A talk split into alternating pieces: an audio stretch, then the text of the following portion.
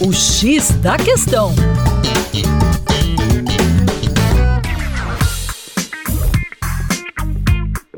Olá, meu caro ouvinte, com vocês, João Marcelo, do coletivo Terra Negra. Nós já estamos com várias metas do novo governo na área econômica. Uma das metas, inclusive promessa de campanha, foi que o Brasil caminharia para um processo de reindustrialização.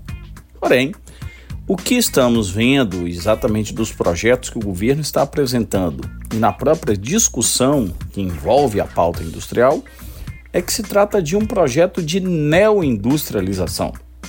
E qual seria a diferença? A reindustrialização seria retomar políticas industriais do passado, ou seja, reforçar o Brasil como um grande produtor de aço, ou seja, enfatizar o papel da indústria pesada, enfatizar o papel da indústria de bens de consumo, especialmente bens de consumo é, não duráveis, enfim, toda uma série de cadeias produtivas que foram desenvolvidas no Brasil durante é, a década de 50, 60 e 70.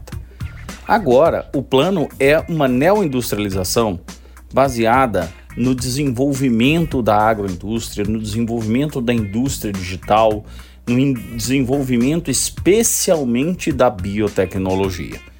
E aí o cara vem e me pergunta, mas quais serão os mecanismos, as ferramentas que o governo vai utilizar para promover essa neoindustrialização do Brasil?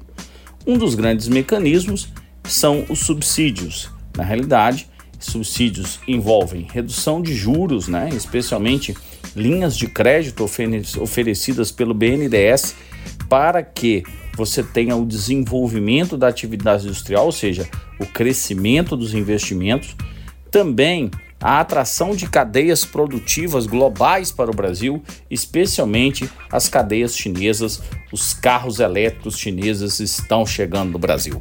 Para mais, acesse aí o nosso Instagram, arroba Terra Negra Brasil.